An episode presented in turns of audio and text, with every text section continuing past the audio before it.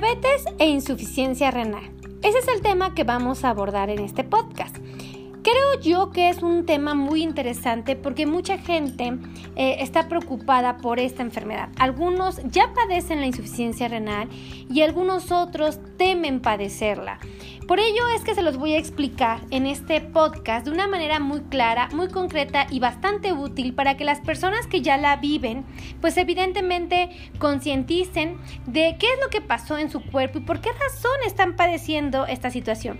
Y aquellos que son muy afortunados y que evidentemente no tienen insuficiencia renal, sepan por qué es tan importante controlar nuestros niveles de azúcar para que evidentemente no vivamos una condición como la que les menciono. Bueno, lo primero que me gustaría compartirles amigos es que eh, la nefrona, bueno más bien el riñón tiene un elemento muy importante que se llama nefrona. Esta se compone de dos elementos, el glomérulo y un túbulo, bueno varios túbulos. Eh, lo, que, lo que sucede es que esta mm, eh, unidad que les menciono, la nefrona, se encarga de filtrar la sangre que pasa por los riñones. Naturalmente, eh, yo les digo a todos, imagínense que son como pequeñas pelotitas dentro del riñón y que tienen eh, un, un grupo de, o tienen un, un, acúmulo de arterias muy delgadas del calibre de un cabello. Pero estas arterias son como rejillas, como, como si fueran coladeras que se encargan estrictamente de filtrar el paso de la sangre. Estas coladeras que tenemos en el riñón no deberían de dejar pasar a los eritrocitos ni a los linfocitos, mucho menos a las proteínas que son de gran tamaño.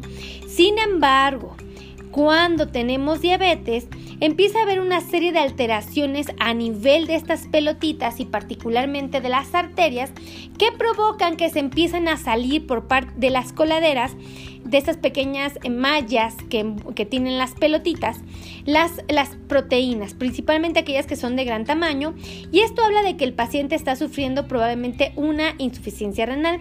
Pero déjenme platicarles que eh, eh, lo que sucede es que cuando tenemos niveles altos, muy, muy altos de azúcar, a nivel de, de esta pelotita existe una membrana basal eh, y esta evidentemente se va a engrosar y esto no es normal. El problema de que se engrose esta, la, la, membrana que envuelve a la pelotita es que evidentemente va a terminar obstruyendo a esta pelotita o llamada glomérulo, como le quieran llamar. Y finalmente lo que hace es que deteriora la función de la pelotita o del glomérulo.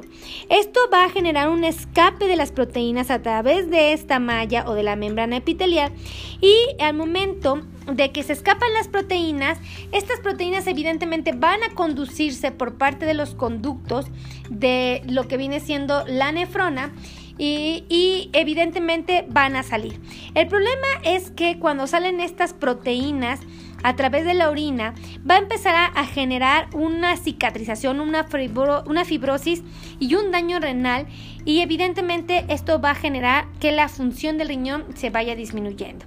Evidentemente esta condición no es la ideal porque pues va a poner en riesgo la salud de nuestros pacientes y desafortunadamente el paciente como tal va a manifestar un cuadro muy característico que es la famosa nefropatía diabética, donde el paciente que vive con diabetes tipo 1 o inclusive diabetes tipo 2 puede presentar un problema que se llama albuminuria persistente. Esto se va a confirmar cuando el paciente ha tenido eh, en dos ocasiones, en un periodo de dos a tres meses, eh, la presencia de albúmina y esto no es lo adecuado. Evidentemente, eh, cuando existe una disminución de progresiva de la tasa de filtración glomerular en nuestros riñones menor a 120 miligramos por decilitro, estamos hablando de una problema de nefropatía diabética. Y por supuesto, si mi paciente cursa con problemas de presión arterial sistémicas mayores o iguales a 130 sobre 80 miligramos sobre decilitro, miligramos, perdón, este, mililitros de, milímetros de mercurio, perdón, perdón, perdón, Estamos hablando de que el paciente probablemente está sufriendo de un problema de nefropatía diabética.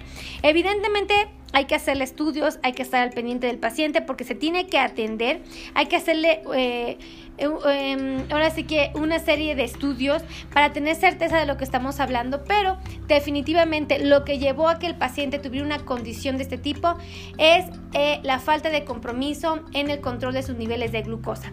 A veces puede ser porque la dieta no es la adecuada o simplemente su eh, estrategia medicamentosa no fue la ideal y evidentemente nos lleva a esta situación. Entonces, ¿qué es lo que hay que hacer? Pues cuidar de nuestros riñones. Eh, preservarlos, evitar que todo esto que les platiqué acontezca, para que nosotros no vivamos un cuadro de insuficiencia renal, particularmente una nefropatía diabética. Así es que muchísimas gracias a todos mis amigos de podcast. Eh, con mucho cariño les hago este audio tratando de ayudarlos a entender qué es lo que está sucediendo y por qué razón tenemos que cuidar estas pelotitas que están dentro de nuestros riñones que se encargan de filtrar nuestra sangre para que no filtren proteínas que pongan en riesgo nuestra salud. Así es que nos escuchamos pronto, saben que los quiero y que lo que más deseo es su bienestar. Por favor amigos, si ustedes quieren aprender más acerca de la diabetes, los voy a invitar a que se suscriban a mi canal de YouTube, El Mundo del Diabético.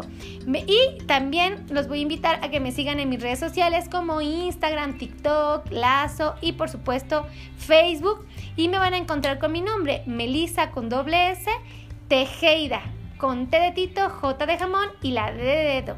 Así es que pórtense bonitos, saben que los quiero y que lo más que deseo es su bienestar. Así es que nos escuchamos pronto. Bye.